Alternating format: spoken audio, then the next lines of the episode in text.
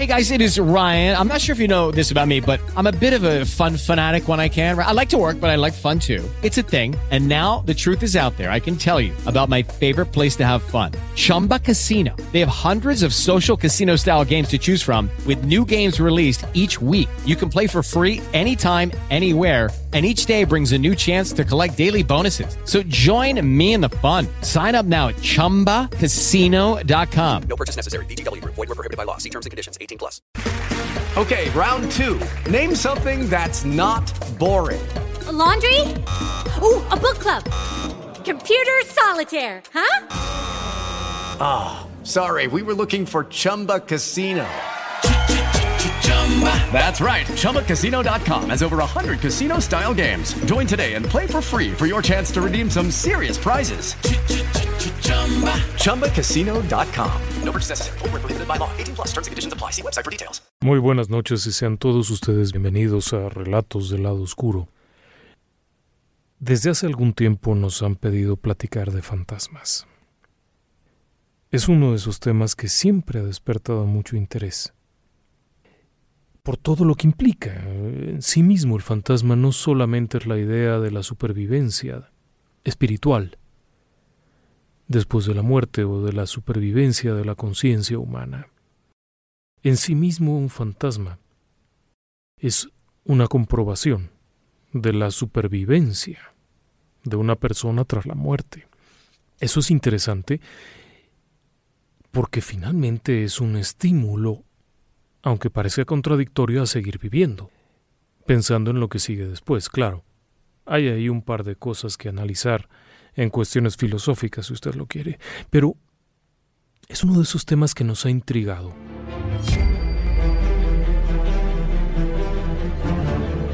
Relatos del lado oscuro. Fantasmas. Seres extraños. Sucesos inexplicables. Perversidad humana. Historias que otras mentes prefieren ignorar.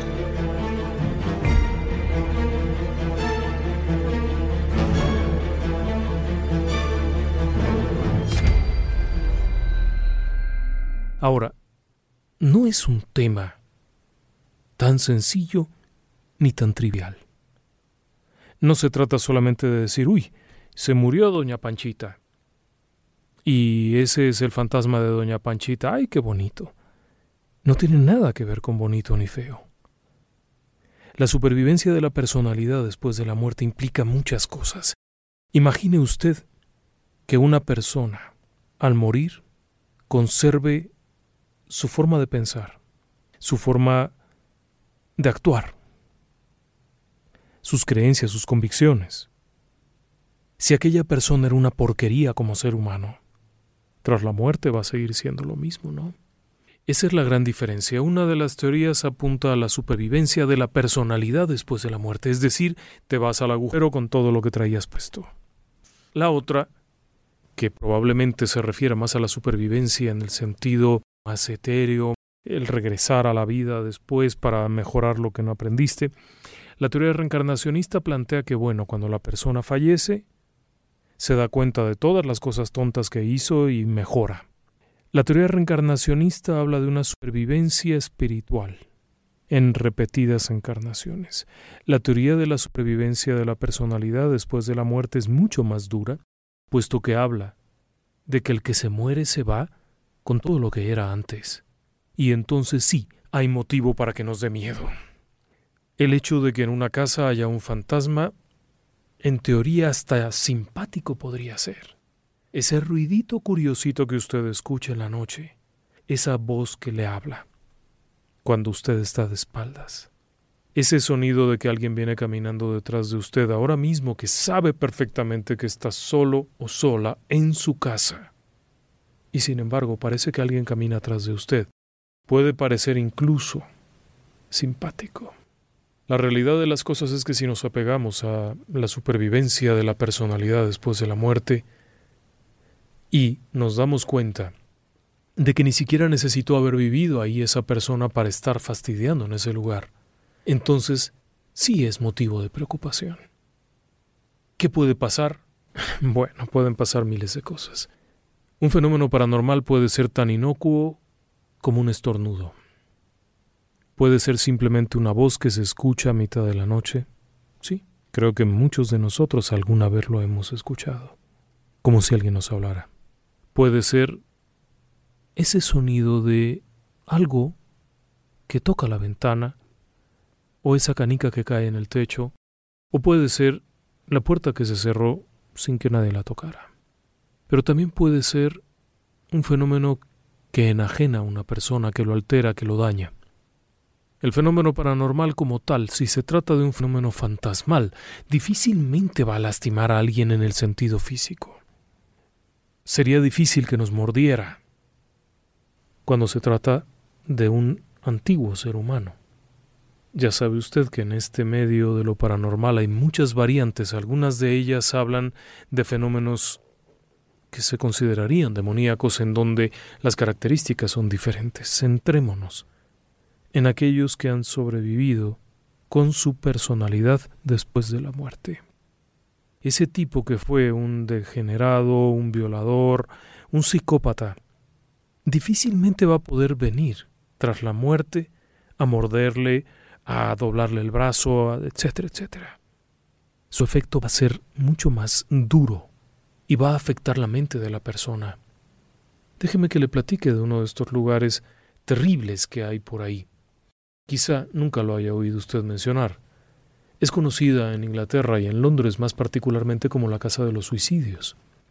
Hoy en día no existe ya. Fue derrumbada y se construyó una torre de apartamentos en su lugar. La Casa de los Suicidios fue construida en 1920 y tantos, en una Inglaterra que salía de la Primera Guerra Mundial. Exactamente quién era el dueño, ¿Por qué es tan rara?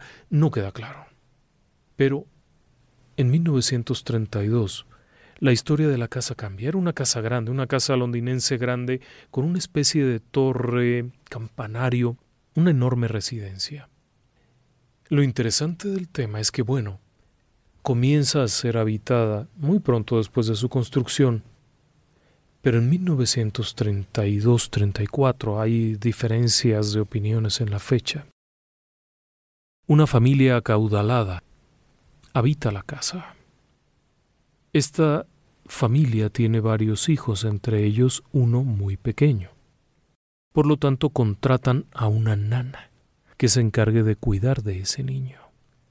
La nana es una chica muy recomendada. Es una chica joven, viene recomendada de otra familia muy poderosa, tiene una vida normal, es muy agradable. Cuando llega a la casa, sin embargo, comienza a quejarse de una cierta incomodidad. No, no se imagine usted que el patrón haya hecho de las suyas. El eh, dueño de la casa no vive en la casa, es decir, el, el patrón constantemente viaja, por lo tanto la casa está habitada por la señora, otras empleadas y los niños. Sin embargo, aquella joven enfermera, según se relata, comienza a sentirse rara. Es una nana, pero desea a la vez enfermera y es una excelente empleada. Y lo relata. Se siente rara. Un buen día. De pronto, la chica, llevando al bebé en brazos, sube a la parte más alta de esta especie de torre, que se encuentra probablemente unos 20 metros de altura. Arroja al bebé desde la altura y después se lanza a ella. Ambos encuentran la muerte ahí. La familia devastada por aquello abandona la casa. La casa entonces se convierte en propiedad de otra familia. Pero esto no cambiaría realmente. Poco tiempo después de haber llegado esta nueva familia, entre los miembros de la familia había varios chicos. Una de estas, una persona, un miembro de la familia, era una niña de 12 años. Poco tiempo después de haber llegado la chica, hace lo mismo. Sube a la torre. En la misma ventana, la, ventana, la torre tiene cuatro ventanas, que se pueden abrir las cuatro ventanas, y sin embargo la chica escoge exactamente la misma ventana de donde habría saltado la enfermera y se lanza al vacío. Se quita la vida, muere al caer. Durante los años siguientes, La casa conocida como la Casa de los Suicidios de Londres cobraría la vida de por lo menos una veintena de personas. En los años 40 después de la guerra, la casa intentaría ser ocupada nuevamente y ocurre ahí algo muy dramático. A partir de 1942, Inglaterra fue bombardeada día y noche por las fuerzas aéreas alemanas. La mayor parte de las casas de Londres estaban destruidas por los bombardeos, pero la casa, conocida como la Casa de los Suicidios, que se encuentra en la zona de Ely, Ealing, estaba en las afueras. Por lo tanto, no había sido destruida. Cientos de familias andaban desesperadas buscando dónde vivir y sin embargo no iban a vivir allá. A pesar de que la casa había sido requisada por el gobierno británico, es decir, no expropiada, sino que como estaba vacía y en desuso, fue tomada por el gobierno a su cargo a mantenimiento y coste para que la ocuparan familias damnificadas. Las familias no se quedaban. Se quejaban de ruidos raros a mitad de la noche, lamentos, gritos y de una constante sensación de asedio. Sí, usted puede pensar y tendrá razón. Estas personas venían de estar en una ciudad bombardeada, obviamente tenían un delirio de persecución espantoso.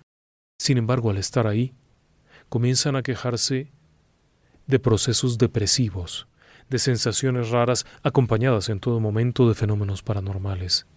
Azotar de puertas, ruidos, lamentos. La casa era ocupada durante unos días e inmediatamente después abandonada. La situación con la casa, ubicada en Ealing, que es en las afueras de Londres, en Inglaterra, en la calle Camino Mortimer número 16, es una situación muy peculiar. En los años 50, diversas personas tuvieron que trasladarse a vivir allí. Tras la Segunda Guerra, mucho de Londres estaba destruido, mucho de Londres no era utilizable. En muchas de estas zonas de la ciudad había bombas que habían sido lanzadas por los aviones que no habían explotado y que impedían que se pudiera entrar. Tomaría muchos años recuperar aquello. Incluso hoy en día todavía se siguen encontrando bombas durante los uh, trabajos de excavación y situaciones similares. El hecho es que la autoridad londinense se da cuenta que la casa ha estado vacía. La habían ocupado los uh, miembros del Consejo de la ciudad para almacenar cosas, pero había muchos problemas. Los empleados que iban allá a dejar las cosas se quejaban frecuentemente de olores nauseabundos, de sonidos raros y de una cosa que ellos denominaban la voz. Era una voz que invitaba a subir, como si alguien estuviera en la parte de arriba, y la gente sentía la inquietud por subir a la torre. No, no era una visión panorámica. Para 1950 la zona era una zona ya conurbada, había otras casas alrededor, no tenía ninguna gracia. Sin embargo, sentían la necesidad de subir. Esto ocasionó que muchos trabajadores se mantuvieran al margen. La casa estuvo varios años ocupada como almacén. En los años 50, sin embargo, la necesidad de tener espacios aptos para vivir llevó a que la, la alcaldía tomara el control de la casa y la convirtiera en una serie de pequeños departamentos. Tan grande era la casa que cupieron 15 departamentos, dese usted una idea del tamaño. Para los años 50 ninguna persona reclamaba la propiedad de la casa, lo cual es interesante. Oficialmente solo se sabe de dos dueños, pero a partir de la muerte de la chica Hatfield, no hubo mayor reclamación del bien comienzan a llegar los nuevos inquilinos que son llevados por necesidad, no por otra cosa, por necesidad puesto que no había eh, la vivienda suficiente y la vivienda que había estaba o en riesgo o en malas condiciones. Sin embargo, los inquilinos, la gente que llega a vivir ahí, a pesar de que era algo gratuito, no puede ocupar el inmueble. Se topan con una serie de problemas de lo más extraño, se topan con estos sonidos raros, se topan con una serie de olores que eran similares al azufre y con la constante sensación de que hay alguien dentro de la habitación. de que hay alguien viéndote, de que hay alguien hablándote. Aquello llega a un punto en el cual la casa, a pesar de las modificaciones hechas, está vacía. En los años 70 finalmente se deciden a demoler por completo la construcción aquella.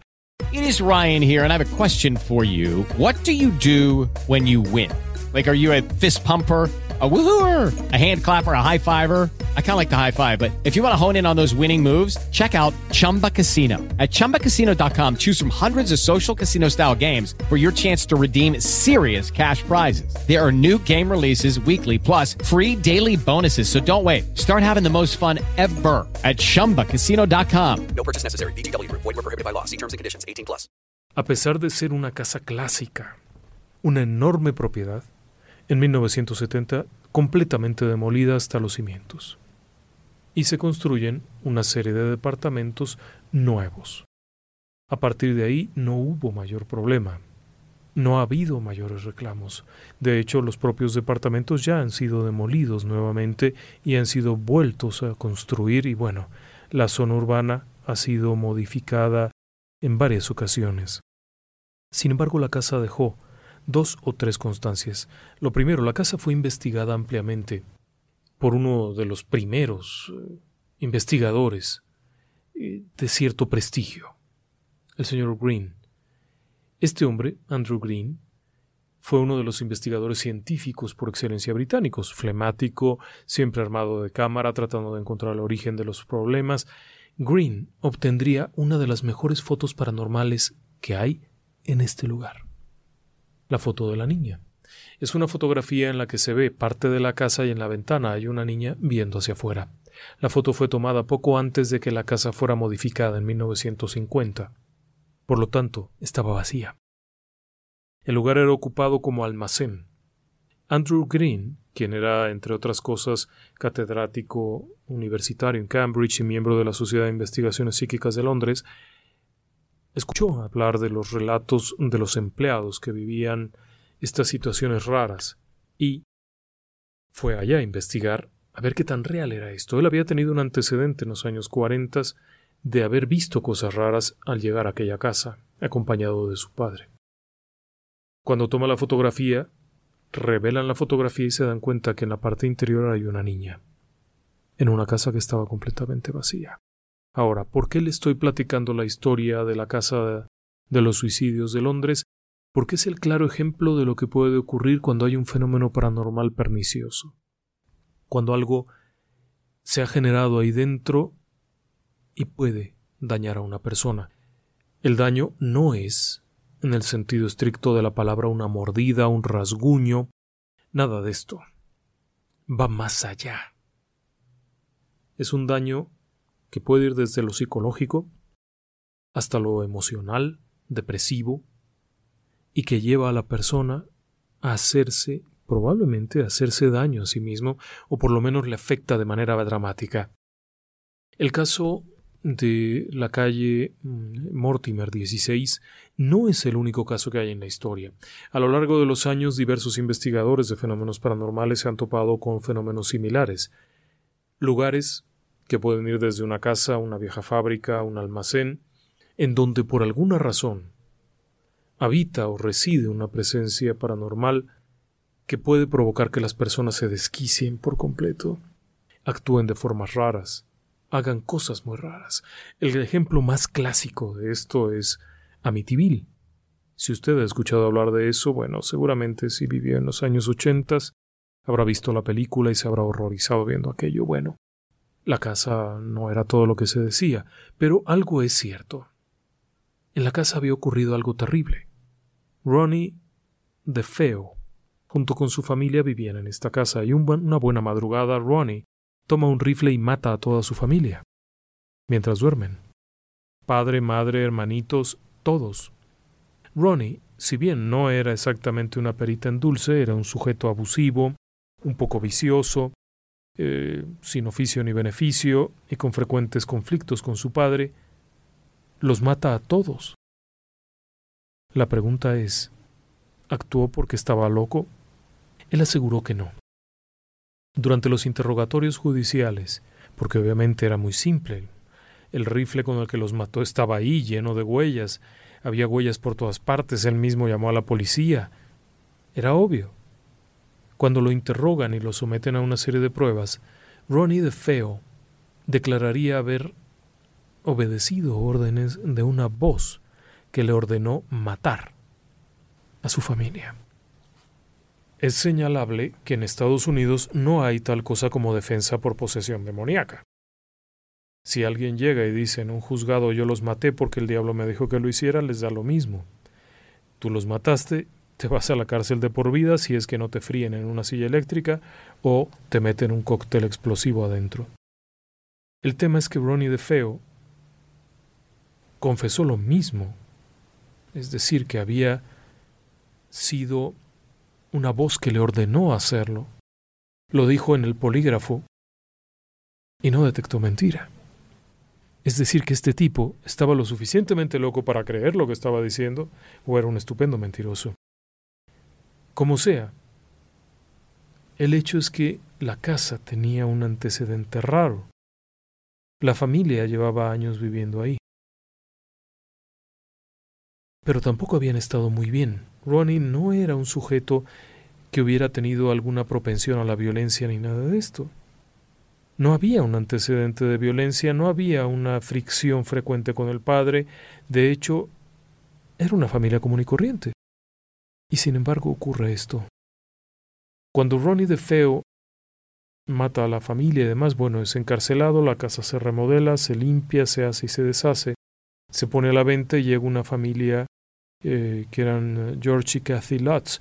Estos dos duran muy poco tiempo ocupando la casa, la compran, y al poco tiempo la tienen que abandonar y luego la venden, claro. Pero la abandonan asegurando que los fenómenos paranormales en el interior estaban siendo devastadores sobre ellos, que había estas presencias oscuras ahí dentro que los atormentaban y que los estaban volviendo verdaderamente violentos. George aseguraría haber sentido una imperiosa necesidad de lastimar a su familia, a sus hijos y a su esposa. Si bien no aseguraba haber escuchado una voz demoníaca que le ordenara matar a nadie, sí, aseguraba haber sentido un cambio en su propia personalidad, haberse vuelto sumamente violento y haber percibido que constantemente había alguien manipulándole. Por su parte, Kathy y las niñas asegurarían haber visto cosas muy raras ahí dentro, eh, la figura a la que llamaban ellas el hombre del sombrero, que era un sujeto oscuro, una figura oscura con un enorme sombrero, similar a un cuáquero, y otra serie de fenómenos que provocaron pánico. Si bien, insisto, mucho de lo que se platicó tanto en el libro como en la película, y como lo platicaron muchos supuestos investigadores, era mentira, algo había ahí. Lo que es un hecho real es que seis miembros de una familia mueren a manos de uno de los hijos sin que hubiese mayor altercado. No había habido ninguna fricción ese día, no había habido nada y el chico revela haber escuchado voces que le ordenaban matar, y cuando es sometido a un polígrafo, resulta que por lo menos para el polígrafo y para él estaba diciendo la verdad. Bueno, también hay que hacer una división. Eh, por ejemplo, la famosa casa de Orizaba. Hay una leyenda por ahí que dice que hay una casa en Orizaba que te regalan si logras pasar una noche adentro y que muchos lo han intentado pero que aparecen muertos y, o que mueren al salir corriendo disparados por ahí. La realidad de las cosas es que no hay tal casa y no hay ni siquiera dónde quedarse. Es un terreno casi baldío porque lo que había ahí se demolió hace muchos años. No hay nadie que te regale nada. Uno se imagina que llega a una casa con por lo menos una puerta, unas ventanas. No, no hay nada. Es una leyenda urbana aquello. Pero esto sí es interesante y no es el único sitio. Miren, uno de los argumentos principales que se esgrime en estos casos es que, bueno, por ejemplo, en el caso de Amityville, era un desequilibrado el que provocó esto. En el caso de la calle Mortimer en el número 16, bueno, una serie de coincidencias nefastas durante la guerra. Y sabe algo curioso, durante la guerra el índice de suicidios fue mínimo, porque las personas morían por otras causas. El caso es que hay otro lugar, en Cuba, en donde todos los esquemas están rotos. ¿A qué me refiero con esto? Tiene usted Japón, que tiene la tasa más alta a nivel internacional de suicidios, en donde todo está resuelto, todo tienen dinero, la- lo que usted quiere y mande, y la gente se avienta al- por donde puede, o se sube a la Okigahara a quitarse la vida. En Cuba uno se imaginaría que no. Y de hecho, bueno, la información realmente no se tiene, pero el cubano naturalmente es muy alegre, muy festivo. La Habana es la ciudad rica de Cuba, es una zona donde la fiesta se les ve. Quienes han tenido oportunidad de viajar a La Habana se darán cuenta, o se habrán dado cuenta que la gente es muy alegre, muy, muy cercana, muy amiguera. No es el estilo de gente que se quitaría la vida, y sin embargo, dentro de La Habana, en la zona cincuentona de los años cincuentas, hay un edificio muy particular. Es el edificio que se conoce como el Palace.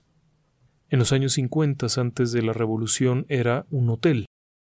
Eh, era un hotel que si bien no era de lujo, era un hotel interesante. Está en la zona del Vedado y es el único edificio que tiene una fama negra. Vaya, está la, la, la comisaría de policía, que era donde llevaban a la gente a torturarla para que confesara y todo aquello durante el gobierno de Fulgencio Batista en los años 50, que es un sitio lóbrego y oscuro, o está la zona del castillo, etc. Pero en este caso particular era un edificio que en aquellos años era relativamente nuevo. Lo interesante es que este edificio ha sido utilizado para suicidarse durante mucho tiempo. ¿Sí? Se considera que ha habido al menos unos 14 suicidios en un periodo no mayor a 20 años. El edificio es ocupado, eh, vive ahí gente y todo aquello, y sin embargo ha habido por lo menos 14 suicidios en ese edificio. Usted se preguntará, ¿y qué tiene de raro? Que en los demás edificios, incluso más altos, no ha ocurrido esto. ¿Qué es lo que relata la gente al respecto? Bueno, Cuba es hermética en muchos aspectos y durante años estuvo marcada por una ideología que no permitía, por ejemplo, hablar públicamente de religión, que no había libertad de culto. Hoy en día sí, ya ha cambiado aquello, ya hay libertad de culto desde los 2000, ya hay incluso sinagogas, ermitas, iglesias católicas, basílicas, bueno. ¿Por qué entonces en este edificio ocurría? Y además, específicamente en una zona, lo peor de todo es que el edificio, el Palace, no es en cualquier parte. Uno se imaginaría, bueno, yo soy suicida, me subo al último nivel, en la azotea, y desde ahí me aviento. Voy pasando y estoy buscando de dónde aventarme. Bueno, pues el Palace no tiene policías, no está vigilado, hay una sola puerta y está abierta. Subo hasta la azotea y me aviento, pues no. La mayoría de los suicidios ha ocurrido en el piso 11. Tiene 15. El piso 11 es en donde se ha presentado esto.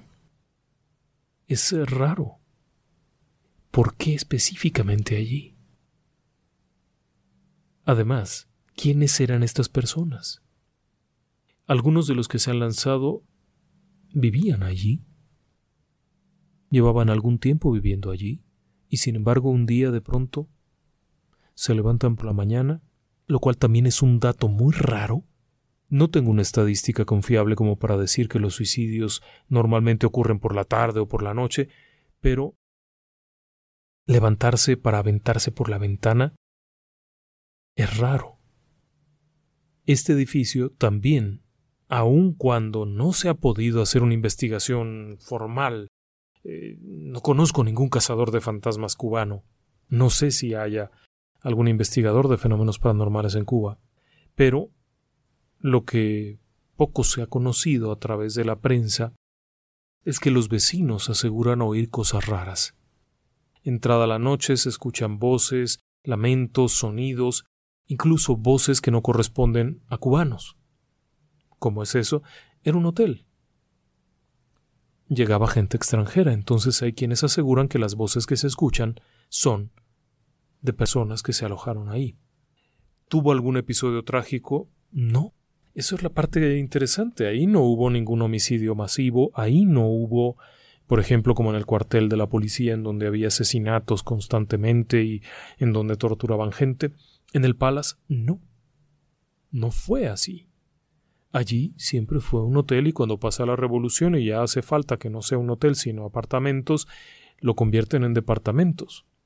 En realidad lo único que hicieron fue llevar cubanos a vivir ahí, les dieron una habitación y aquí vives tú. Entonces, uh, Hello, it is Ryan, and we could all use an extra bright spot in our day, couldn't we? Just to make up for things like sitting in traffic, doing the dishes, counting your steps, you know, all the mundane stuff. That is why I'm such a big fan of Chumba Casino. Chumba Casino has all your favorite social casino style games that you can play for free anytime, anywhere with daily bonuses. That should brighten your day a.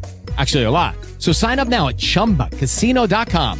That's chumbacasino.com. No purchase necessary. VGW Group. Void were prohibited by law. See terms and conditions. 18 plus. por alguna razón sucede eso.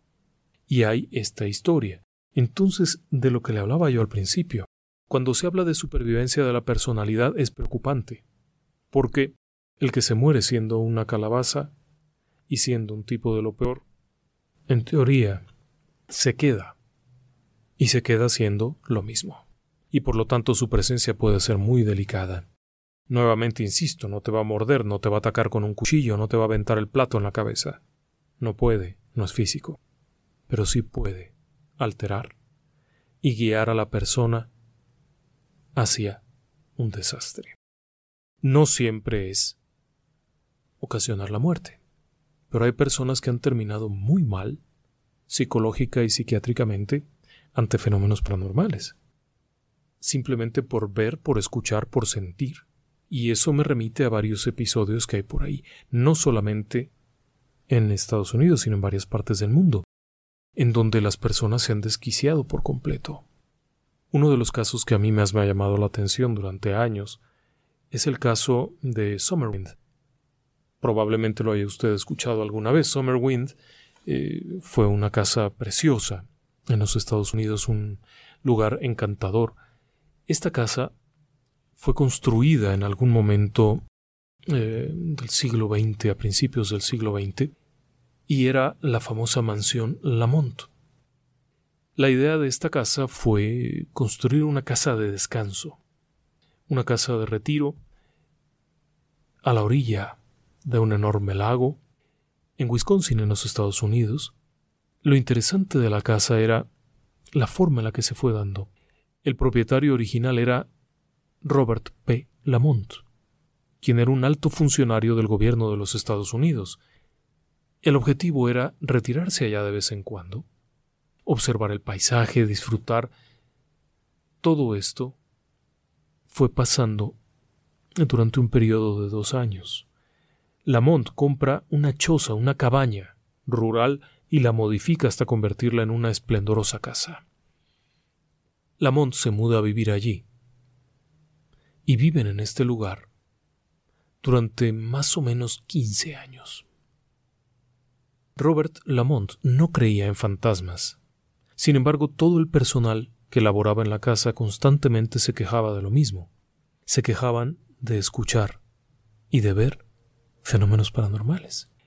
Con regularidad los empleados se iban.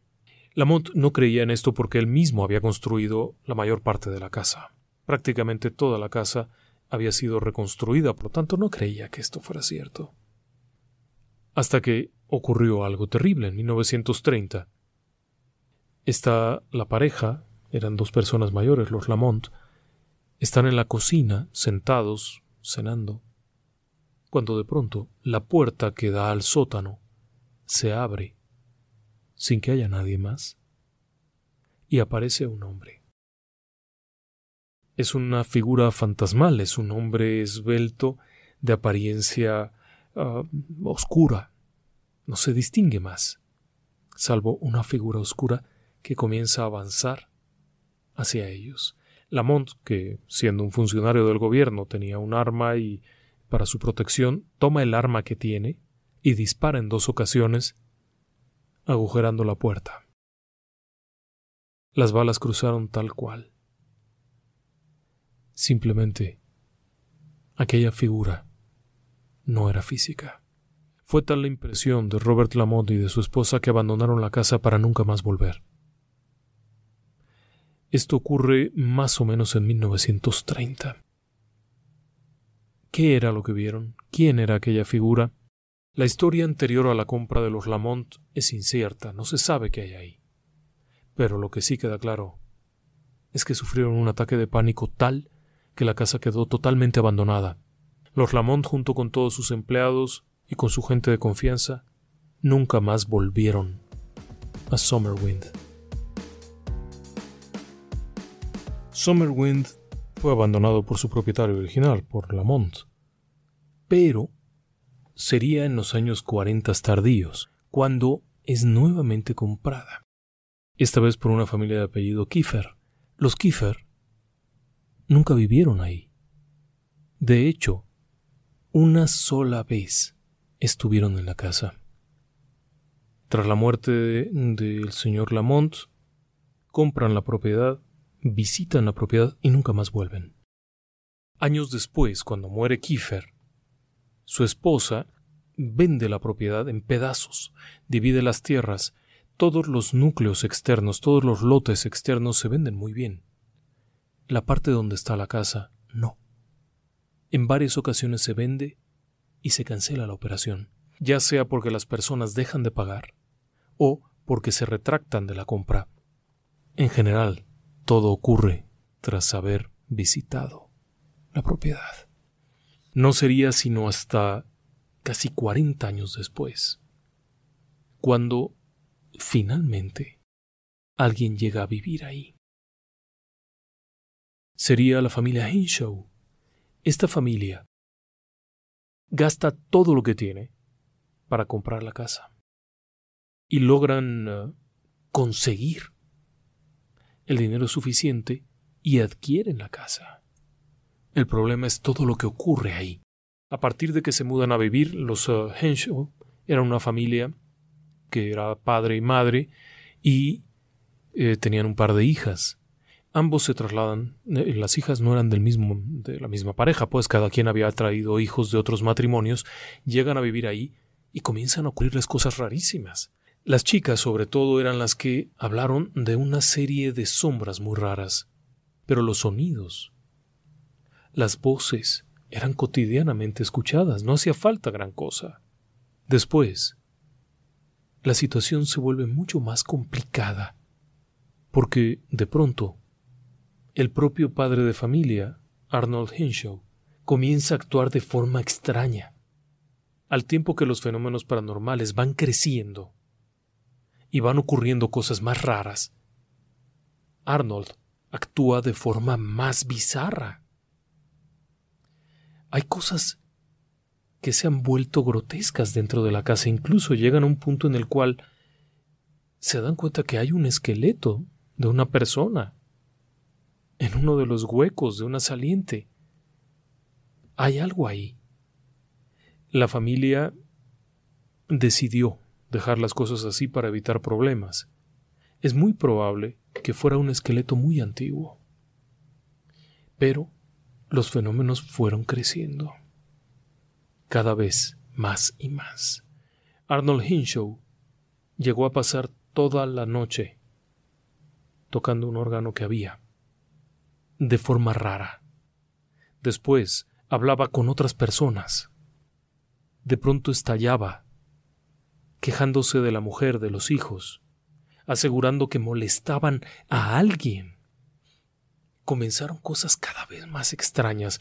Arnold ya no tenía trabajo, no había dinero, no había luz, no había agua, la familia estaban como locos. Todos estaban alterados porque Arnold, en su locura y en su frenesí, podía pasar todo un día parado viendo por la ventana. Arnold Hinshaw era un hombre común, era muy apreciado en su trabajo. Lo despidieron por eso, por raro. Llevaba veinte años trabajando en la misma empresa y apenas se traslada a Summerwind, a vivir en Summerwind, se desquicia por completo, termina sin trabajo, en ruinas totalmente. La familia tiene que vivir quemando parte de los muebles en la chimenea para no morir congelados en el invierno. Hasta que finalmente la pareja se separa. La esposa, Ginger, se va a vivir a su casa, a la casa de sus padres, y lo abandona. Se sabe que Arnold Hinshaw abandonó la casa también y nunca más se supo nada La operación comercial a través de la cual habían comprado la casa a la señora Kiefer se cancela porque dejan de pagar. La señora Kiefer por cuarta vez tenía de nuevo la casa en su poder. Pasados algunos años, el padre de Ginger Hinshaw, de la esposa de Arnold, quiso convertir la casa en algo y demás, comprarla, pero les pasó lo mismo. Comenzaron a tener problemas, a oír voces, a escuchar cosas raras y a desquiciarse ellos mismos. Los trabajadores que iban a la casa también aseguraban ver cosas muy raras. En 1979, nuevamente la casa es devuelta a la familia Kiefer. Aunque parezca increíble, era la quinta vez que la casa se vendía y era devuelta a la propietaria. Finalmente, la casa se vuelve a vender, pero regresa a manos de los Kiefer en 1985.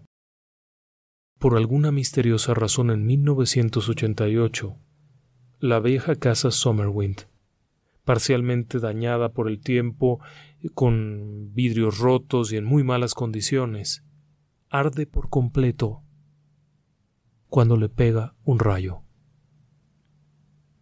y desaparece, llevándose consigo sus secretos. El caso de Summerwind incluye todos los fenómenos de los que hemos hablado. Las personas se desquiciaban ahí dentro, actuaban de formas muy raras, como quedarse parado viendo por la ventana todo un día, tocar toda la noche un órgano con música horrible. En el caso de las chicas era ver estas sombras que las atemorizaban, aseguraban que había tres presencias básicas.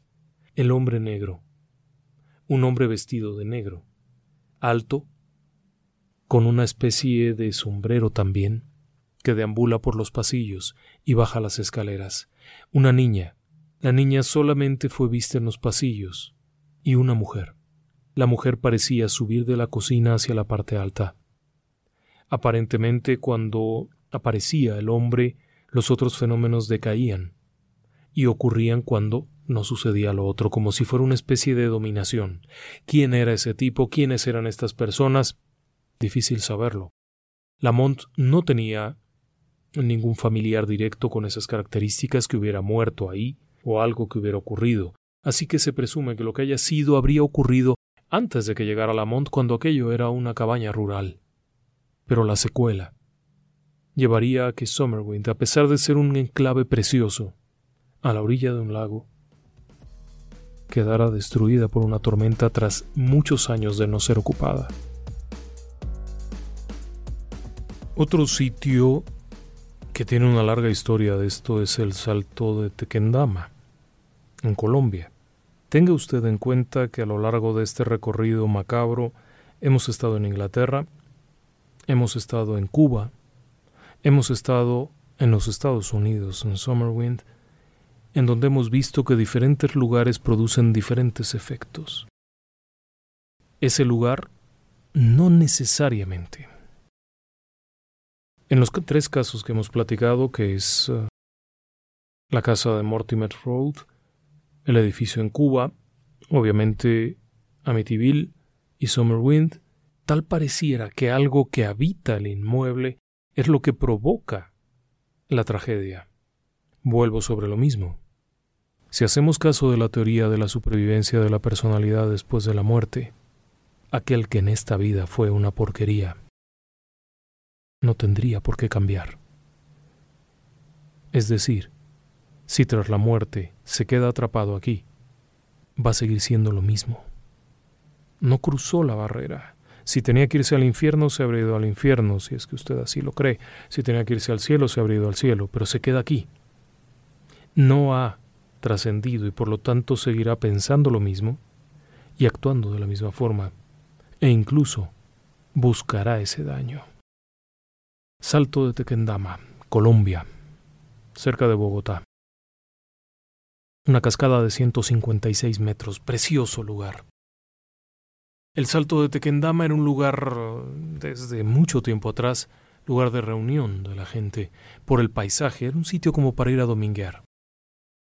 El salto de Tequendama tenía además eh, un hotel. El hotel fue construido probablemente en eh, algún momento de 1920 y tantos. Un lugar bellísimo. Como ya le digo, abajo transcurre un río, está esta cascada espectacular a un lado del hotel, de tal forma que desde el Hotel Tequendama, el Tequendama, era eh, visible la cascada. Y bueno, era un lugar que además el hotel como tal era visitado por la gente acaudalada. La gente común y corriente iba a la región a ver el paisaje y todo esto.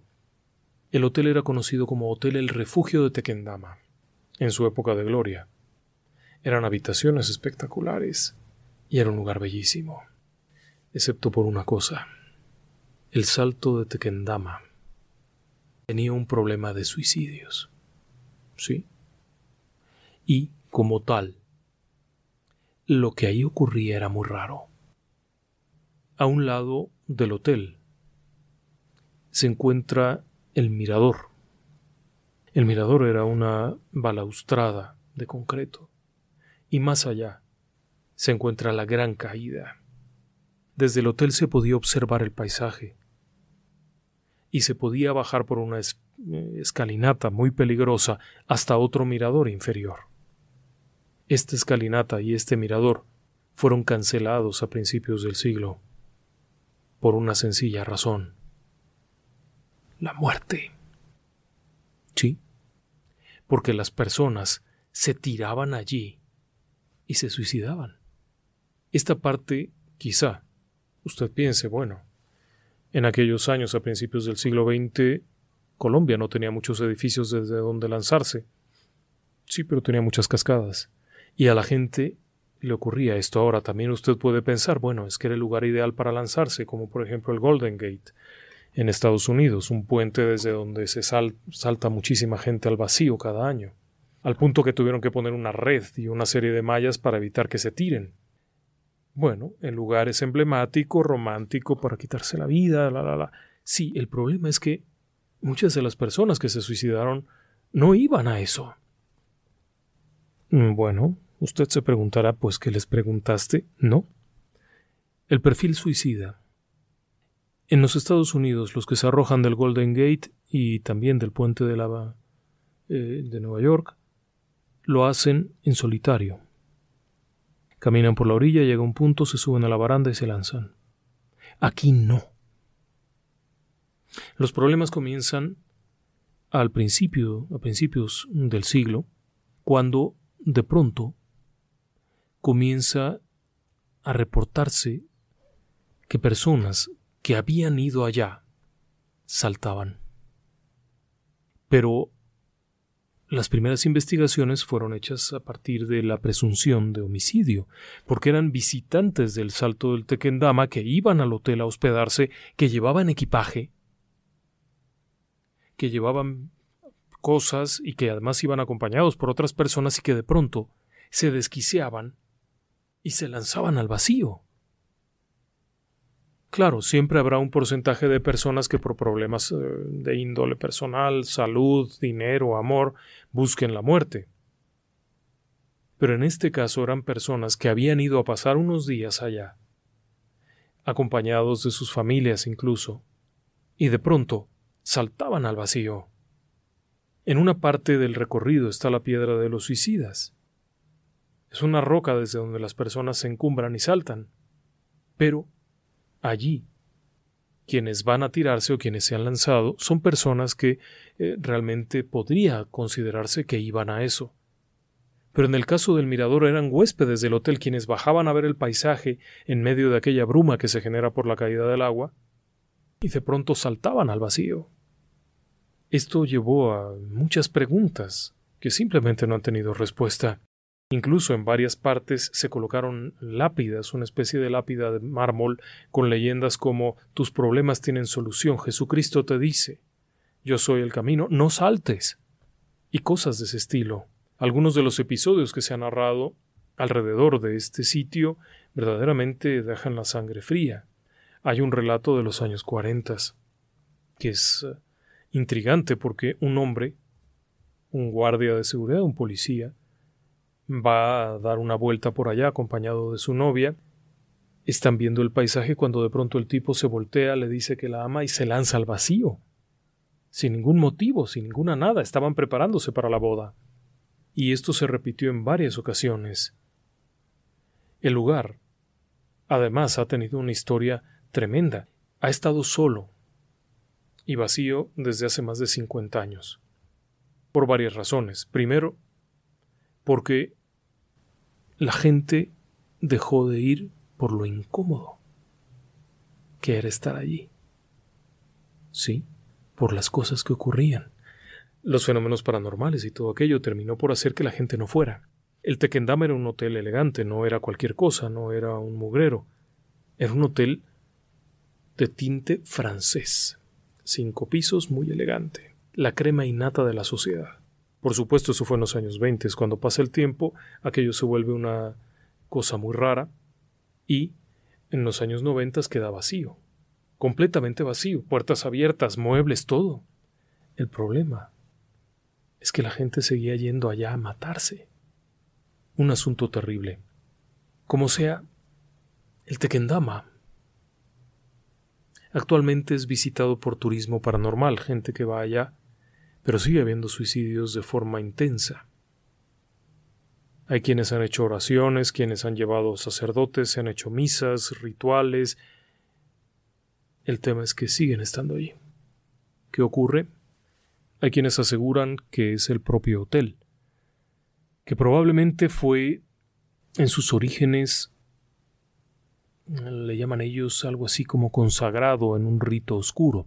Colombia tiene un largo historial dentro de la santería y dentro de rituales de brujería negra.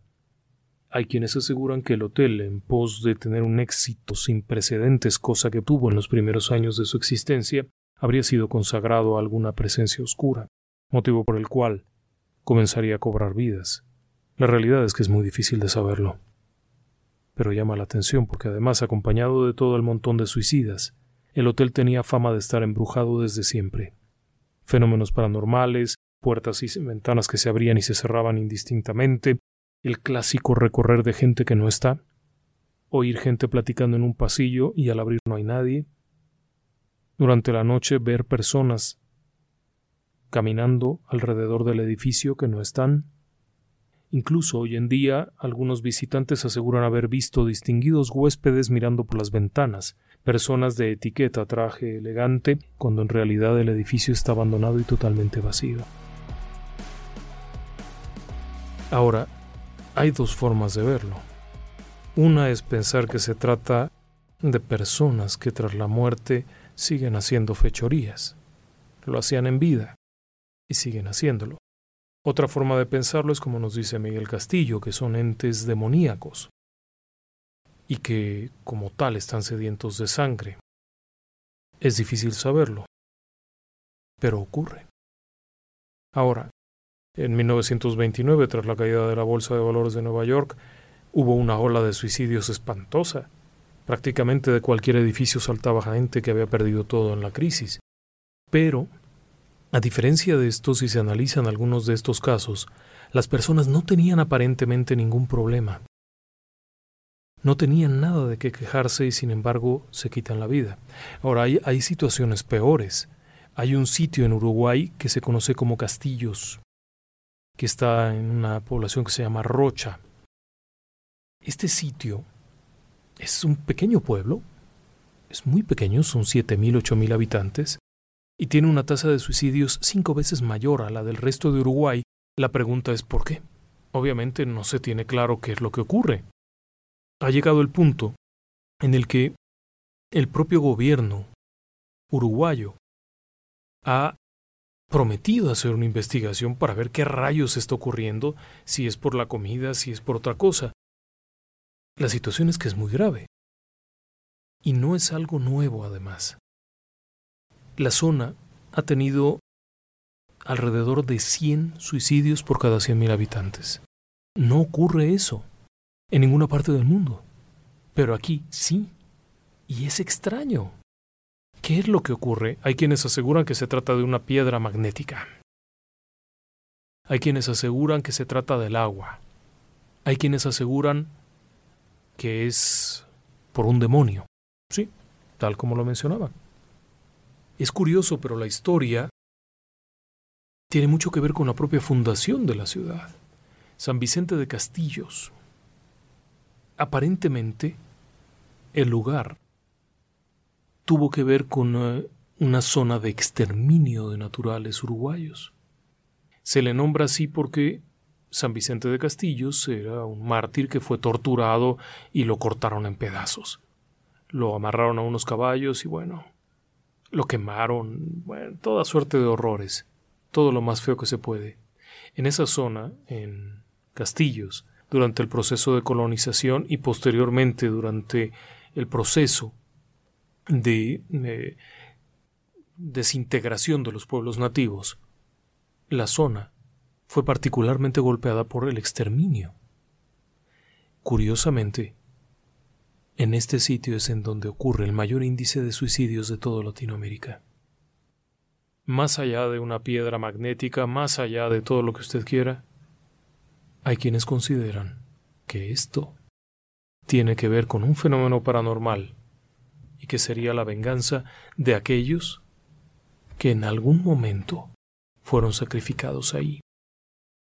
Incluso, la policía ha tenido que tomar medidas especiales. El lugar es visitado por curiosos. Las casas son muy antiguas, es un lugar que tiene muchísimo tiempo y está lleno de cosas eh, antiguas. Las casas están como detenidas en el tiempo, se pueden observar dentro de las casas todo tipo de objetos antiguos, se pueden observar automóviles antiguos que nadie usa, que están ahí parados, entonces están llegando muchos curiosos. Pero es curioso también un hecho. El hecho es que muchos de los curiosos que llegan también se suicidan. Por lo tanto, las autoridades han comenzado a restringir, hasta no saber qué ocurre, la llegada de gente ahí. ¿Por qué? No lo saben. Pero tiene antecedentes. Entonces, a partir de esto y en base a lo que hemos platicado, bueno, hemos recorrido un montón de lugares macabros. Y estos lugares macabros nos han llevado a ver que existe la posibilidad de que en algún sitio una influencia externa pueda dañar a las personas. ¿Casualidad? ¿O realmente algo macabro? Es difícil saberlo. En algunos casos no hay que perder de vista, por ejemplo, el Aokigahara. El Aokigahara es el bosque de los suicidas en Japón. Es un lugar en donde año con año se hace un recorrido, un grupo de voluntarios van allá a bajar cadáveres, porque la gente sube a suicidarse en el Aokigahara, pero suben específicamente a eso. Muchas de estas personas van armadas con tiendas de campaña, hacen un campamento, permanecen ahí un par de días y entonces se quitan la vida. Van preparados para ello por una condicionante que hay en Japón. Si alguien se arroja a las vías del metro, bueno, la familia tiene que pagar una serie de demandas y de gastos. Si alguien se suicida dentro de un departamento, la familia tiene que pagar la renta durante un periodo de tiempo para que el dueño no pierda dinero. Entonces, la única forma de evitar que haya una demanda es subiendo a la Okigahara y quitándose la vida allá. Ahí hay una condicionante social, económica y de legislación que hace que las personas busquen estos lugares apartados. Es un poco diferente. En fin, habrá oportunidad de platicar de estos temas en otra ocasión. Muchas gracias. Buenas noches. Síguenos también en nuestro canal de YouTube. Relatos del lado oscuro.